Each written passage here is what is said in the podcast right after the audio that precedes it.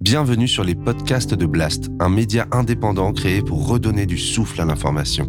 Blast vous propose un autre regard sur l'actualité à travers des reportages, des décryptages, des enquêtes et des entretiens que nous avons décidé de convertir ici en podcast. Notre ambition Devenir votre média de référence et ainsi peser dans la bataille de l'information qui s'annonce et qui sera décisive. Les podcasts de Blast.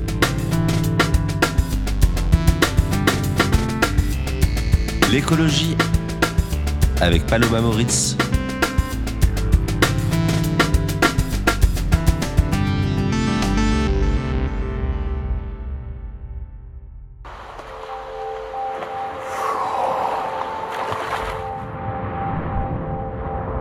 Qui n'a jamais retenu sa respiration sous l'eau Pour essayer ou pour un défi? Aujourd'hui, je reçois un homme qui a fait de cette discipline, l'apnée, l'essence de sa vie. Un homme qui incarne cette phrase du commandant Jacques-Yves Cousteau. On aime ce qui nous a émerveillés, on protège ce que l'on aime. Cet homme, c'est Guillaume Néry, champion du monde d'apnée, qui montre que cette discipline peut nous offrir une voie pour repenser notre rapport au monde et à nous-mêmes à l'aune de l'urgence écologique. Depuis des années, il se bat pour offrir les merveilles de l'océan au plus grand nombre à travers des vidéos captivantes et il s'engage aussi pour la protection du vivant et du monde aquatique.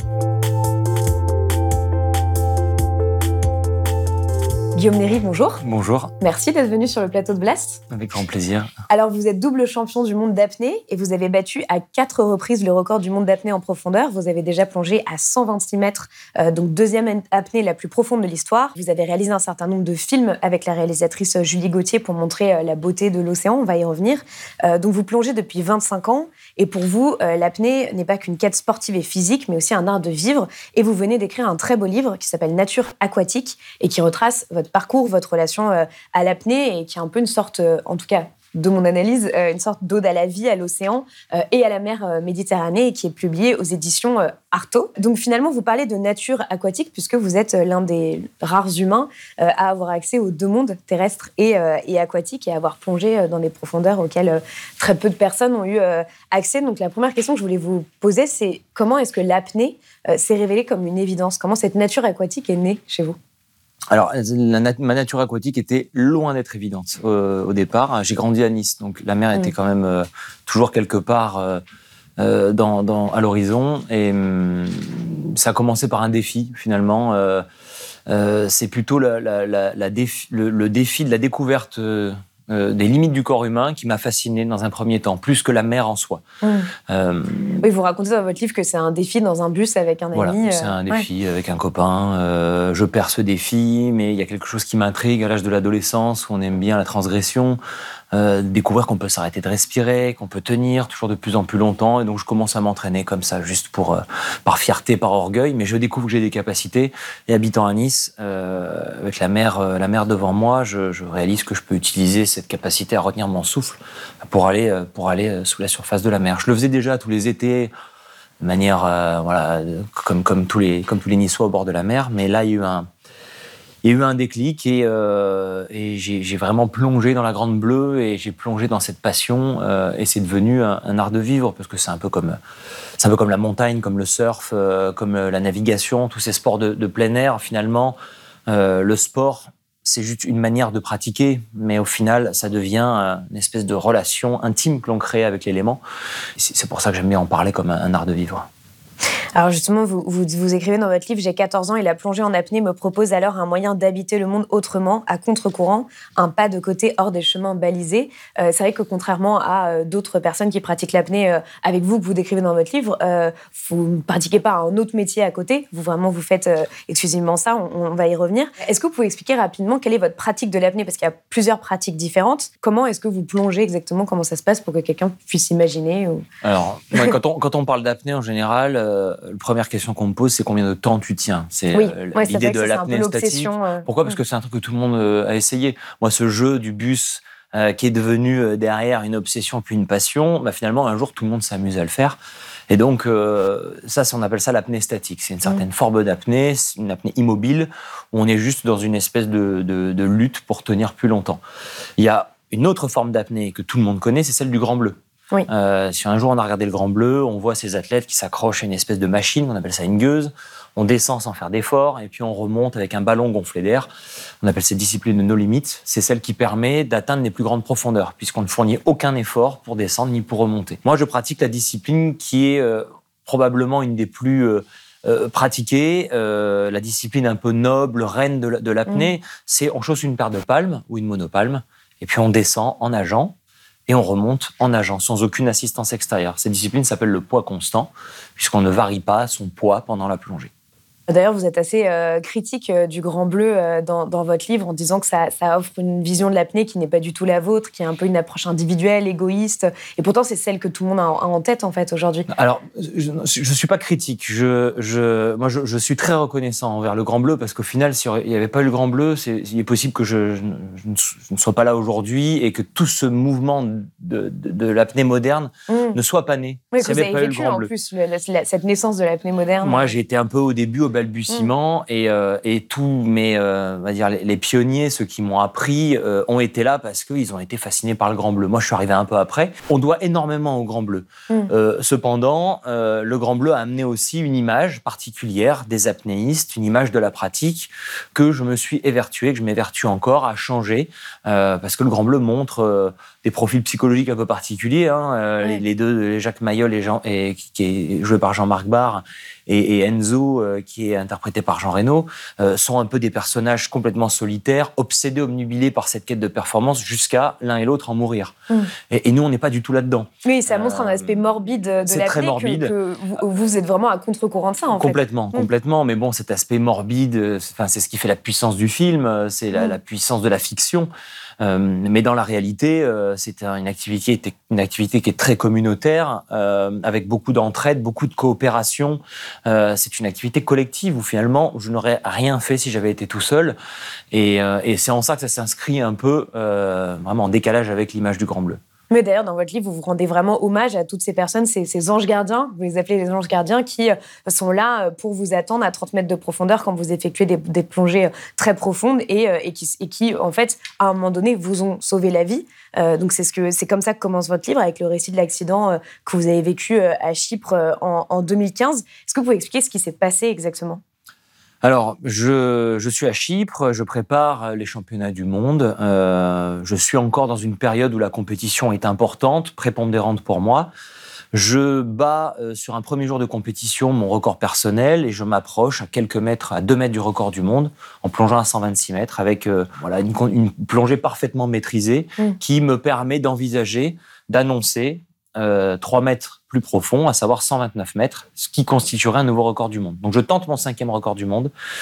Et euh, ce jour-là, euh, tout se passe à peu près comme prévu dans la maîtrise de ma, de, ma plongée. Je me dis juste au cours de la descente que c'est un peu plus long que d'habitude, mais je le mets sous le, euh, je mets sur le compte de, du, fait que c'est un nouveau record, du fait qu'il y a peut-être un peu de courant. Et, et donc, je me rends pas compte qu'elle est effectivement bien, bien plus longue. Et au cours de la remontée, à quelques mètres de la surface, je perds connaissance. Je fais ce qu'on appelle une syncope, qui est liée à une diminution de l'approvisionnement en oxygène au niveau du cerveau.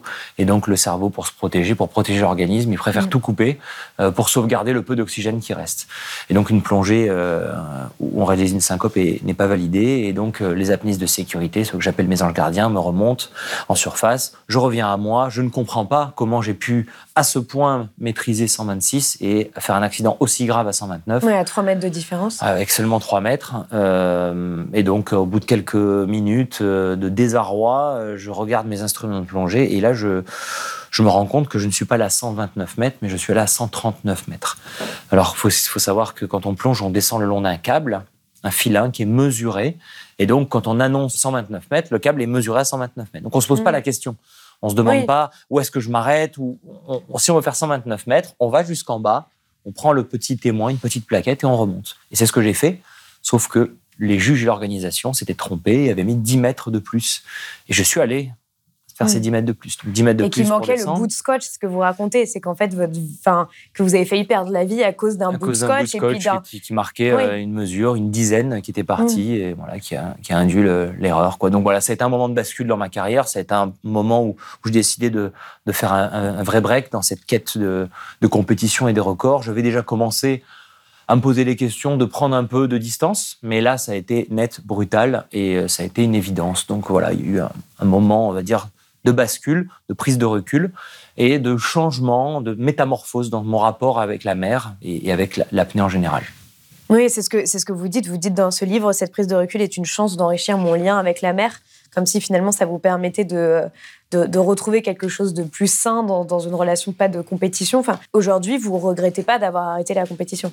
Alors non, et d'ailleurs, comme je, l'explique, je suis, je, euh, au bout de quelques années, je suis revenu à la compétition. Je l'ai fait de manière, euh, j'ai, euh, je, participe là, depuis 2-3 ans à quelques compétitions, mais de manière beaucoup plus détachée, mmh. plus du tout dans cette même approche d'avant, qui était la quête du record, la quête d'être le meilleur. Euh, donc non, il n'y a, pas de regret parce que parce que ce sont des euh, voilà des différentes étapes euh, et comme comme j'explique, c'est un art de vivre. C'est-à-dire, j'ai pas arrêté l'apnée. Il y a certains sports quand on, on l'arrête en compétition, on l'arrête complètement, on le pratique plus. Moi, c'est pas du tout le cas. J'ai arrêté de faire cette la compétition le 10 septembre 2015. Le 20 septembre 2015, j'allais plonger pour visiter une épave.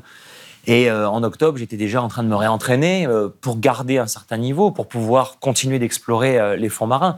Donc finalement, il n'y a pas tant de choses que ça qui a changé. Et, justement, cet accident a aussi marqué un tournant, puisque vous le dites dans votre livre, les drames et le sang ont toujours exercé sur la foule un pouvoir de fascination, et je deviens malgré moi le gladiateur qui a survécu à l'impensable. Donc vous gagnez une, notoriété très rapidement, et au même moment, il y a le, clip de Beyoncé qui sort, dans lequel vous jouez avec Alice Modolo, qui est une autre apnéiste professionnel qui est réalisé par euh, Julie Gostier. Et donc là, à ce moment-là, votre vie euh, change du tout au tout. Alors, ça avait déjà commencé un peu à changer. En 2010, on avait fait avec Julie un film qui s'appelle Free Fall, qui lui a mm. été pour le coup un vrai détonateur, euh, puisque c'était un peu le début de la folie des réseaux sociaux. Et puis ce film tournait un peu euh, avec trois bouts de ficelle, euh, a, fait euh, un véritable buzz à l'époque, alors qu'on le cherchait absolument pas. Et là, ça a été un premier, une première mise en lumière. Pour autant, j'avais déjà réalisé avant quatre records du monde, et il y a eu ce premier moment de bascule. Derrière, on a fait un, deux autres films qui ont continué de montrer cette autre facette, cet autre visage de mon, mon, mon rapport avec l'apnée qui était aussi artistique. Mm. Et là, en 2015, il y a eu en même temps, euh, finalement, l'événement sportif qui a fait le plus parler de moi, qui n'ont pas été ces records réussis, mais qui a été cette, ce, record euh, euh, raté assez spectaculaire. Et au même moment sort un, clip qui est un peu, alors je ne veux pas dire une consécration, mais, mais finalement une, une mise en lumière auprès d'un très grand nombre d'internautes, puisque le clip est à 400 millions de vues. Oui, c'est pas grâce à nous, hein, c'est grâce, c'est grâce au nom de Beyoncé. Restons extrêmement humbles. Mais euh, grâce à toute cette le clip, communauté, le clip est, très très beau. Ça redonne aussi une force au clip et à l'image. Tout à fait, tout à fait. Mais disons que pour être associé avec une artiste de renommée mondiale et donc avoir cette possibilité d'être exposé en même temps euh, que ce, ce fait, j'allais dire, ce fait divers de l'accident, effectivement, ensemble, ça a fait un espèce de mélange détonnant qui a fait que j'ai été un peu propulsé. Euh, euh, sans trop m'y préparer euh, voilà, sur, le, devant de la scène. Et en même temps, ça vous a permis d'exprimer votre vision de l'apnée euh, au plus grand nombre et ce qu'elle revêt derrière. moi, j'ai une question que j'avais vous penser. Qu'est-ce qui, se passe dans votre tête quand vous plongez, quand vous êtes Parce que vous décrivez à un moment dans le livre un peu tout ce qui se passe à 30 mètres, à 40 mètres, à 50 mètres et, au fur et à mesure, cette pression qui, vient s'appuyer sur votre corps. Qu'est-ce qui se passe dans votre tête? Alors, dans, dans, dans, une plongée en profondeur, dès que je quitte la surface, euh, je dois me mettre dans une espèce d'hyper-présence. C'est-à-dire que je ne peux pas vraiment avoir les pensées qui s'évadent. Je ne peux pas penser à rien. Très souvent, on s'imagine que la méditation, c'est ne penser à rien. Pas du tout. Donc, les pensées sont au ralenti et sont essentiellement orientées sur le monde de l'intérieur. Mmh. Et donc, je suis dans une espèce d'écoute de, euh, bah, de tous ces, signaux, de, toutes ces, de tous les sens qui sont un peu bouleversés par, euh, par cette nouvelle dimension qui est, la, voilà, qui est le, monde sous-marin, qui est le, la plongée à la verticale. Et donc, euh, je suis voilà, à l'écoute comme si j'avais un espèce de, de, petit logiciel interne qui analysait tout ce qui se passe, le vitesse, la vitesse de l'écoulement de l'eau. J'ai une sensation très fine de la position de chacun des membres de mon corps. Et, donc je suis euh, dans un ajustement perpétuel pour essayer mmh. d'être le plus efficace possible. Je suis en apnée, c'est-à-dire que euh, je ne peux pas gaspiller de l'énergie. Je dois être dans une économie maximale. Et donc ça demande d'être très à l'écoute à l'écoute de tout. Et puis, j'écoute aussi tout, toutes les, tout, tout ce que m'envoie comme signaux le monde extérieur, et notamment euh, bah, le froid qui, euh, qui s'accentue, euh, la lumière qui diminue. vous parlez notamment aussi en Méditerranée du moment où vous on perd 12 degrés, c'est à partir de 40 mètres, c'est ça, environ, voilà. Vous perdez 12 degrés d'un coup et qu'il y a des personnes qui sont arrêtées par ça en apnée. C'est ça, il y, y, a des passages de différentes étapes qui sont, qui sont une pénétration dans un monde qui est de plus en plus hostile. Et puis surtout la pression, cette pression qui est énorme, qui m'écrase. Mmh et face à laquelle je dois mettre en place des stratégies. Et donc mon, mental, euh, l'esprit est orienté là-dessus, euh, avec l'exécution de petites choses très simples. enfin très simples, non pas si simples que ça, mais en tout cas des automatismes techniques qui me permettent de continuer à plonger, notamment au niveau de, de la gestion des mmh. oreilles, etc. C'est des trucs que je répète tellement de fois que quand je suis sur une plongée record, finalement, je les mets en place presque sans mmh. y penser. C'est des automatismes. Et puis j'écoute, j'écoute. Euh, je ressens cette pression qui écrase, qui m'écrase et qui me renvoie complètement à l'intérieur des frontières de mon propre corps, ces frontières qui s'amenuisent. Et, euh, et, je me laisse totalement comme ça happer, euh, engloutir par les profondeurs, sans lutte, sans résistance, mmh. avec vraiment cette obsession d'être détendu, relâché.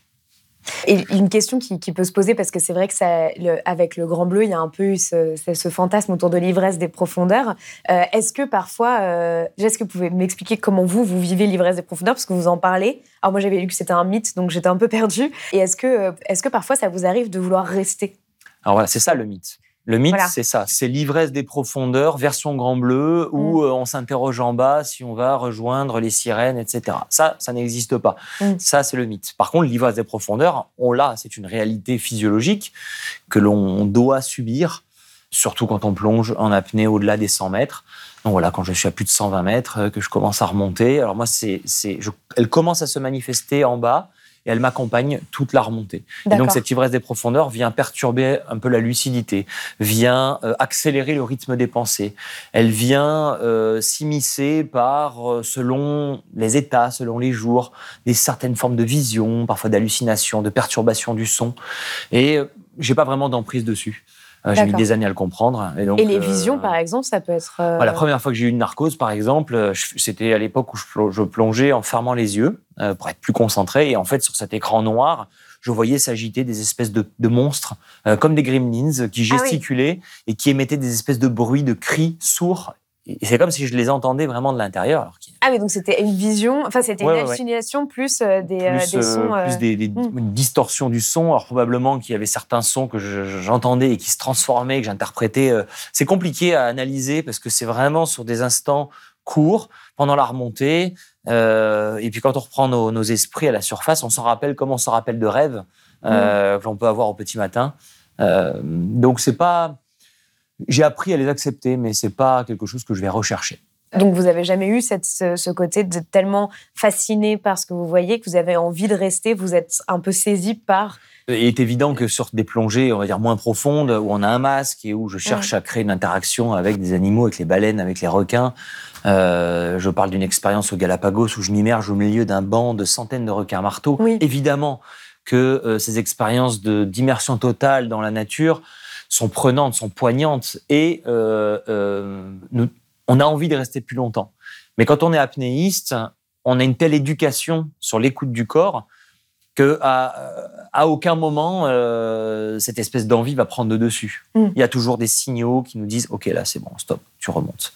ce qui peut parfois arriver c'est qu'on descende sur moins profond 20 ou 30 mètres on se pose et qu'on soit bien, qu'on se sente bien. Et, euh, parfois, on peut avoir des, sensations un peu trompeuses où finalement on est bien, mais on est quand même en train d'entamer notre, notre niveau d'oxygène. Mm. Et donc là, c'est pas de l'ivresse. Euh, il y a des, des modifications en lien avec la pression, des pressions partielles de gaz. Et donc, quand on est en bas, on a une pression partielle d'oxygène qui est plus élevée, qui nous donne la sensation d'être en perfusion d'oxygène pur. Et donc dans ce moment-là, vous n'avez pas les, fameux spasmes dont vous parlez, qui justement montrent que vous avez une sorte d'excès de gaz carbonique et du coup vous avez envie de souffler et vous avez envie de remonter. C'est euh. exactement ça, c'est-à-dire que les alertes sont mises en sourdine. D'accord. Et donc ça, c'est euh, là où il faut. Euh, c'est important d'être accompagné, c'est important d'avoir de l'expérience, c'est important de progresser tout doucement et de savoir à un moment donné euh, écouter euh, les bons signaux et et, et, des fois garde, en garder vraiment beaucoup sous le pied.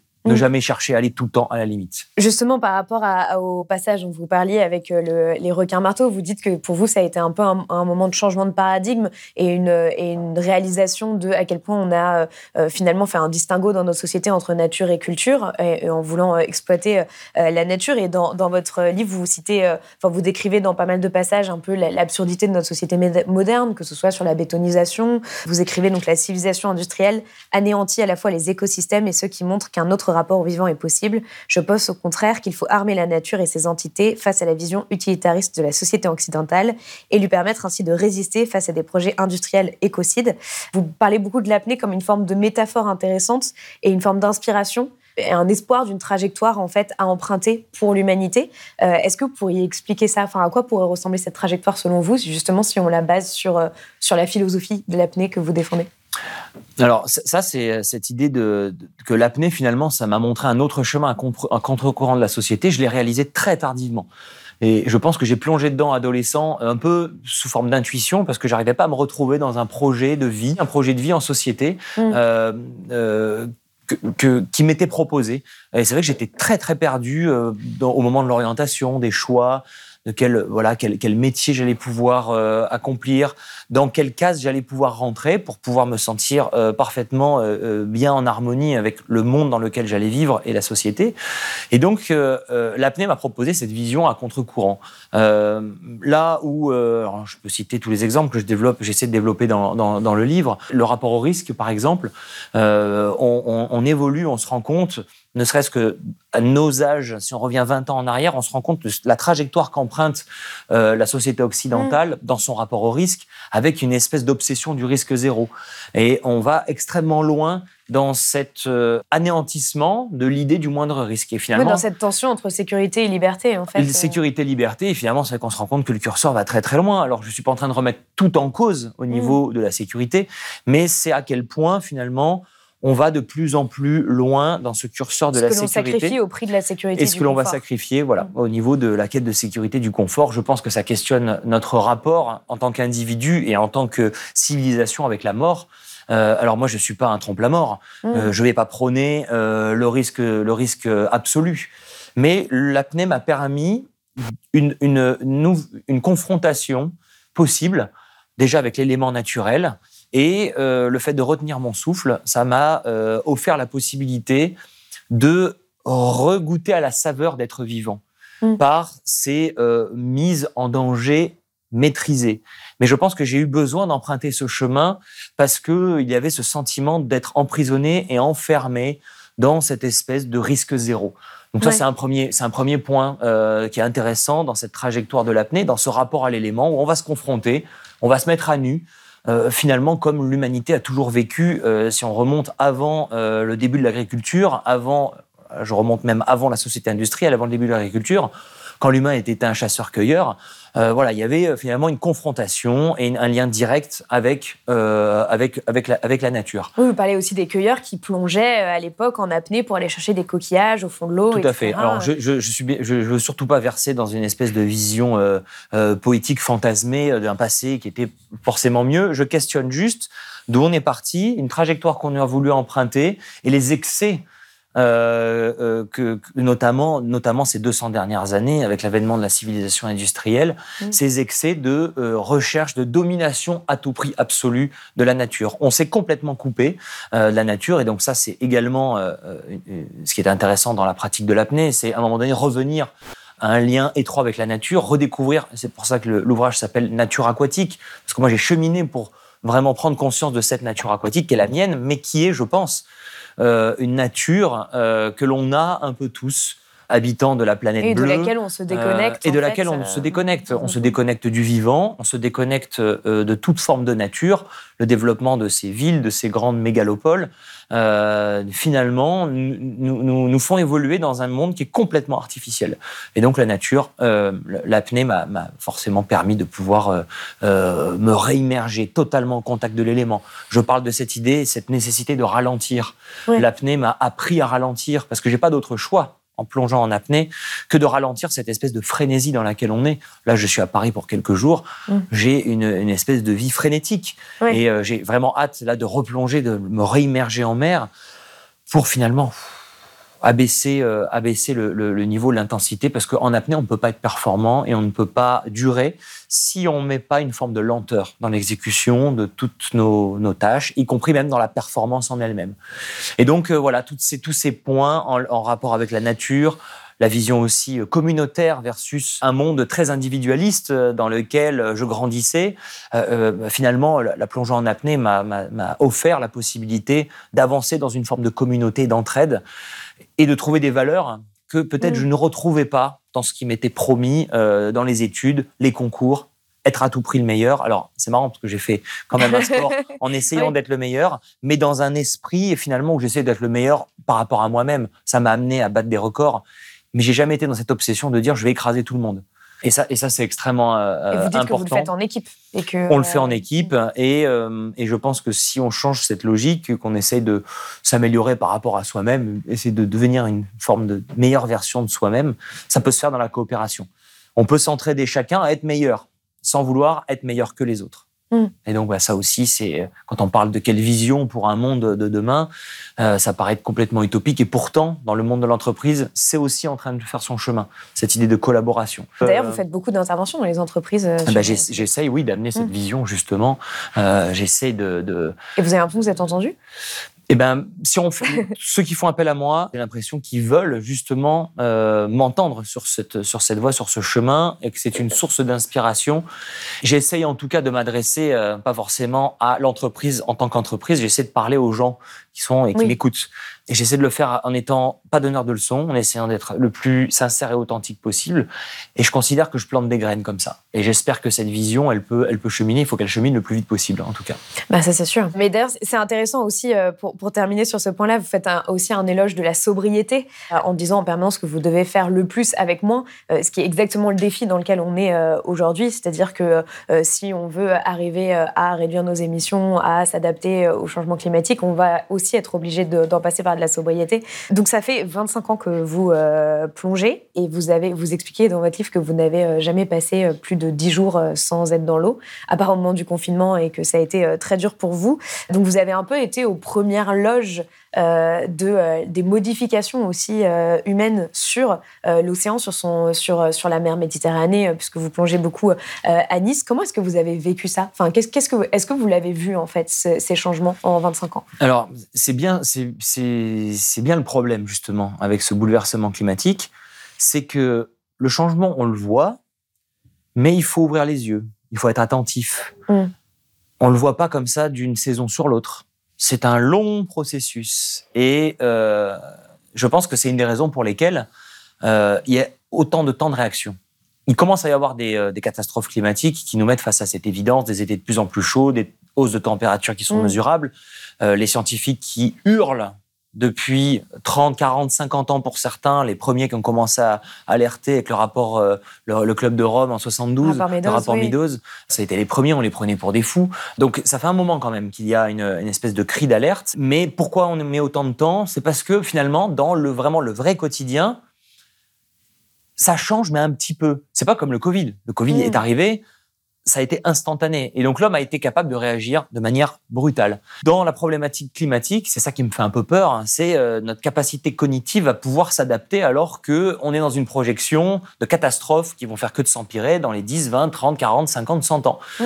Et, euh, et, je pense que c'est pour ça que c'est aussi lent à changer. Et moi, quand je suis sous l'eau, oui, je vois des changements, mais euh, euh, en Méditerranée, par exemple, ça va se manifester selon les, les vents, les courants, euh, par euh, des moments où il y a plus de plastique. Ah oui, on le voit. Et puis on fait un nettoyage, et puis cette zone-là, finalement, elle retrouve un peu de son éclat. Euh, il y a des zones où il suffit que on décide que les bateaux vont passer un peu plus loin.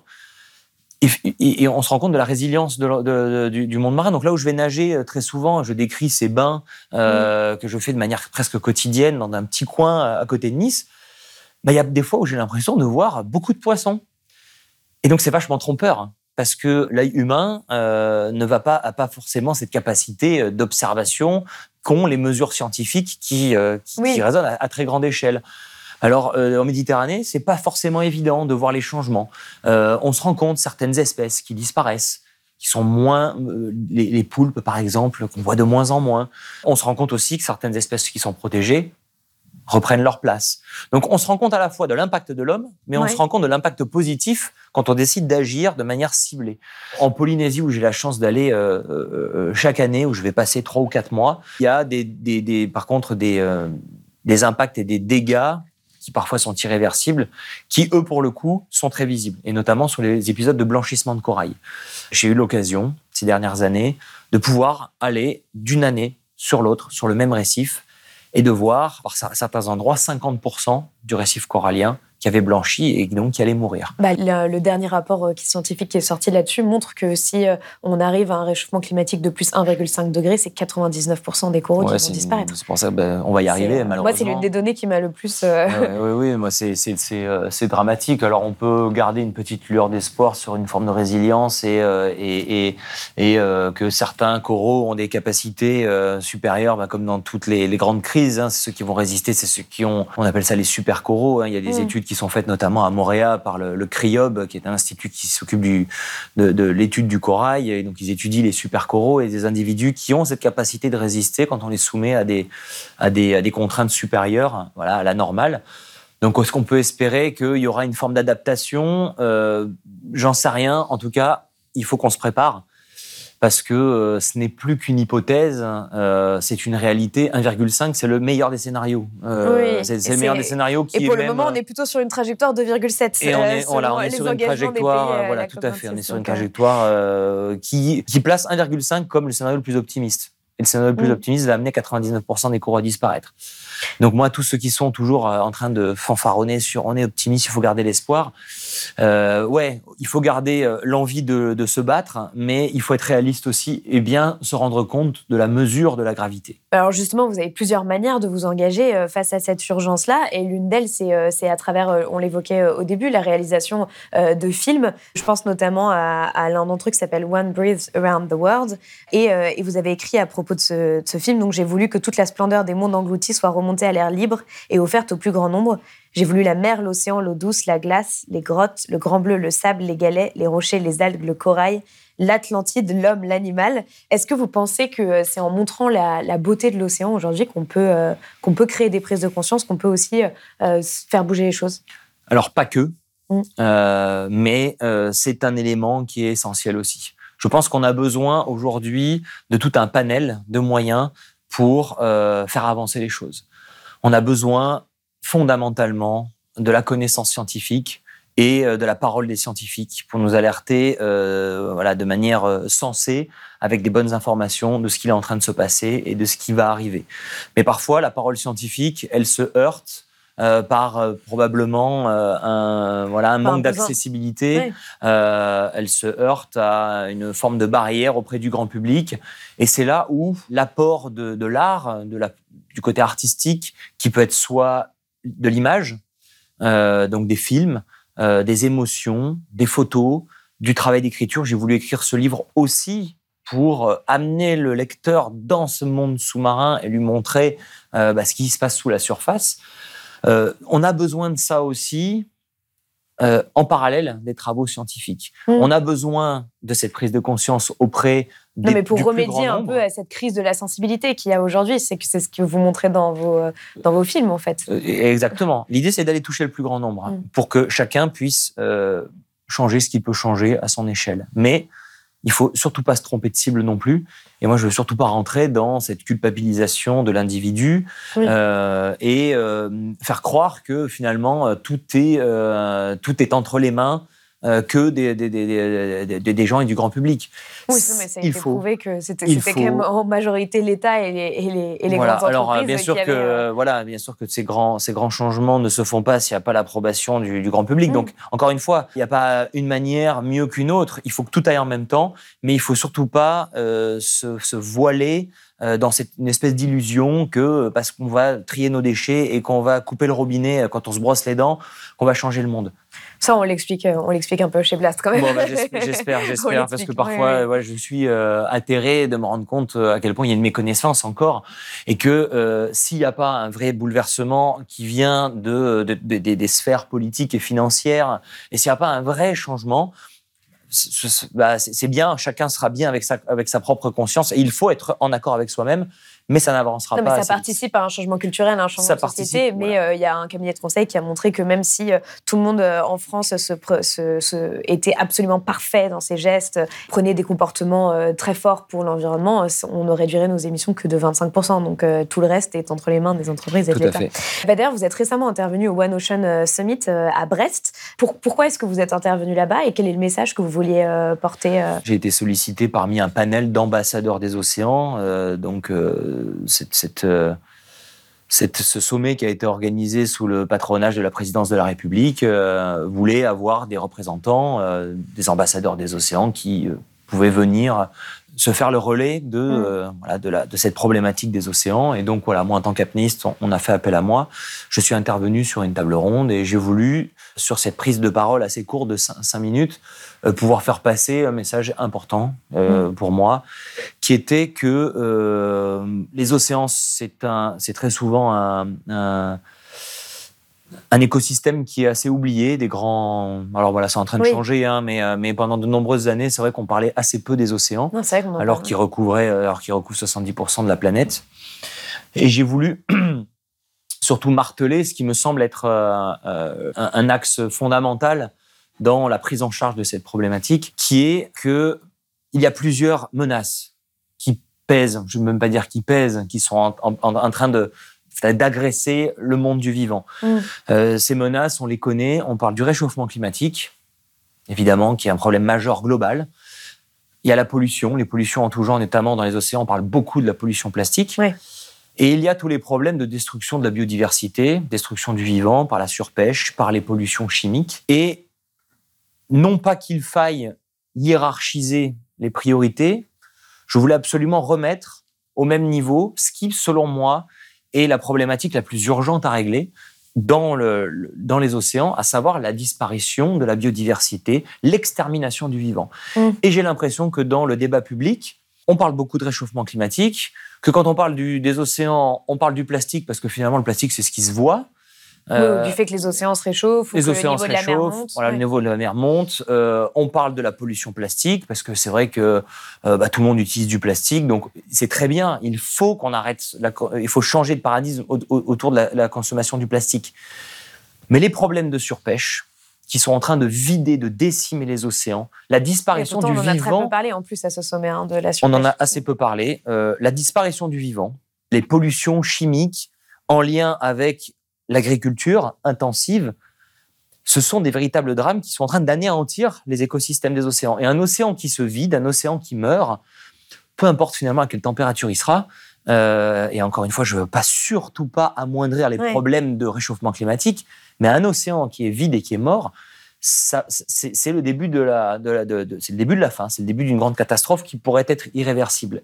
Et pourquoi ça me désole? C'est parce que finalement, j'ai l'impression que sur cette problématique de destruction du vivant, c'est presque là qu'il serait le plus facile d'agir. En tout cas, mmh. où on peut avoir les résultats les plus immédiats. Les problèmes de réchauffement climatique, c'est un problème tellement global, tellement majeur, qui doit bouleverser en tout point notre euh, civilisation, que forcément, ça doit prendre un peu de temps. Et vous voulez dire des euh, résultats immédiats, par exemple, en interdisant la surpêche, euh, en, ayant des aires marines protégées En ayant des aires marines protégées qui ne soient pas des, des, coquilles vides, en ayant des aires marines protégées qui soient réellement protégées, en sanctuarisant de manière drastique euh, tout un tas d'endroits, des zones de, vie, de biodiversité, en légiférant, et je crois que c'est d'ailleurs ce qui est en train de se jouer en ce moment au niveau de la haute mer, installer une gouvernance au niveau de la haute mer pour que ces zones ne soient pas des zones de non-droit et qui soient pillées par euh, l'ensemble des grands de la pêche industrielle. Oui, parce qu'on parle, on parle, beaucoup aussi des criminels euh, climatiques aujourd'hui. Euh, j'ai vu que vous étiez engagé sur, la, sur la, pêche des ailerons de requin. Récemment, il y, y, a aussi tout ça, cette espèce de braconnage en mer qui est, très très important. C'est une zone où il y a des mercenaires. C'est une zone où dans, dans, dans, la haute mer où finalement il n'y a pas de il, n'y a pas de gouvernance. Alors le, le, le, le, One Ocean Summit a mis en évidence que l'Europe, hein, c'est l'espace maritime, le premier espace maritime au monde. La France est la deuxième puissance maritime. Et donc, euh, la France doit et l'Europe doit euh, se positionner en leader euh, pour amener le changement au niveau de cette réglementation sur la haute mer. Si on, on, légifère de manière rapide sur la pêche industrielle intensive, on l'a vu hein, sur ce qui s'est passé avec le thon rouge, en 10 ans, des mesures réelles de terrain drastiques ont régénéré complètement les stocks. Donc c'est ça qui est rageant oui, c'est que se rendre compte que c'est possible et les, effets peuvent être extrêmement rapidement. Il faut agir le plus rapidement possible sur l'agriculture euh, intensive euh, dont tous les polluants se retrouvent euh, dans, les, dans, les mers et les océans et entraînent une eutrophisation dramatique des rivages et des côtes. Et, et ça aussi, on peut aller très très vite. Donc je suis pas en train de dire qu'il faut faire que ça et puis on oublie le réchauffement climatique. Je dis juste qu'il faut mener de front tous les combats, mais ceux sur lesquels on peut agir et changer vite, il faut le faire. On a vu avec la crise du Covid que quand on veut mm. agir vite, on est capable de le faire. On est capable de rentrer dans une gestion de crise. Finalement, la crise climatique, elle n'est pas considérée comme une crise. Elle est considérée comme un truc lointain pour les générations à venir. Et, donc du coup, euh, bah voilà où on en est, euh, c'est que ça avance tout doucement. Si on prenait la mesure de ce qui est en train de se jouer au même niveau que, euh, que, que, la manière dont on a pris la gestion de la crise Covid, on se rend compte qu'on est capable de faire des choses. On est capable d'agir, d'aller vite. De la même manière que la guerre en Ukraine. De la même manière que la guerre, en, la, manière que la guerre en Ukraine. Ça ne sera pas possible euh, sans une certaine forme de contrainte. Mais et ça, c'est la grande force du récit, mm. du récit qu'on a envie d'écrire pour la suite. C'est il faut euh, il faut que ces contraintes euh, soient enchantées il faut réenchanter ces contraintes. Euh, et je crois que c'est un peu l'enjeu au niveau des, politiques euh, aujourd'hui. C'est euh, on peut pas y échapper. On ne pourra pas échapper à changer drastiquement les choses qui vont amener des bouleversements de notre vie. Mais il faut pas le voir comme une catastrophe. Il faut le voir comme une manière belle, positive, joyeuse euh, de bah, d'envisager un autre quotidien. Parce que sinon, euh, ouais, sinon, sinon ça ne fonctionnera pas. Bah, c'est ce que vous dites avec l'apnée, enfin faire euh, faire mieux avec finalement.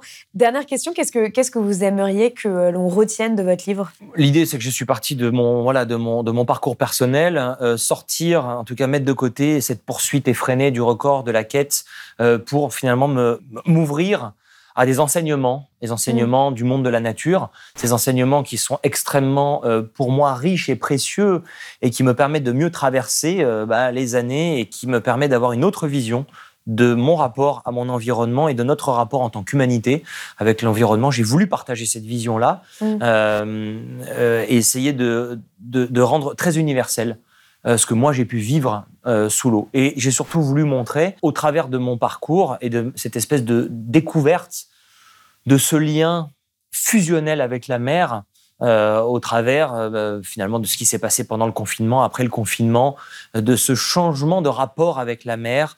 Euh, j'ai voulu partager cette nature aquatique, mais surtout faire comprendre et donner envie au lecteur en essayant de partager le monde des sens, en ne racontant pas que ce qui se passe quand je vais à 100 mètres, mais en racontant mmh. la magie d'un bain à, à, à 2 mètres de fond, la magie d'un bain dans l'eau froide, la magie de ce que peut procurer cette reconnexion à l'élément. Moi, j'ai utilisé l'eau, mais finalement, cette reconnexion à l'élément, elle est universelle, elle peut se faire dans la forêt, elle peut se faire dans la campagne, elle peut se faire dans la montagne. Donc c'est une invitation mm. à se reconnecter à, euh, à, cette simplicité de la nature et au vivant. Voilà. Je suis obligée de vous poser la question. Vous tenez combien de temps en apnée puisque justement vous dites que tout le monde vous la pose? Euh, Alors moi je tiens entre 7 et 8 minutes en apnée statique. 7 et 8 minutes. Voilà. D'accord. Merci beaucoup Guillaume Derry d'être venu sur le plateau de l'Est. Si vous avez aimé ce podcast, s'il vous a été utile, n'oubliez pas de nous mettre des étoiles ou de le partager autour de vous sur vos réseaux sociaux. Blast est un média indépendant, et si tous nos contenus sont en accès libre, c'est grâce au soutien financier de nos blasters et abonnés. Pour nous soutenir, faites un nom unique ou mensuel et rendez-vous sur blast-info.fr.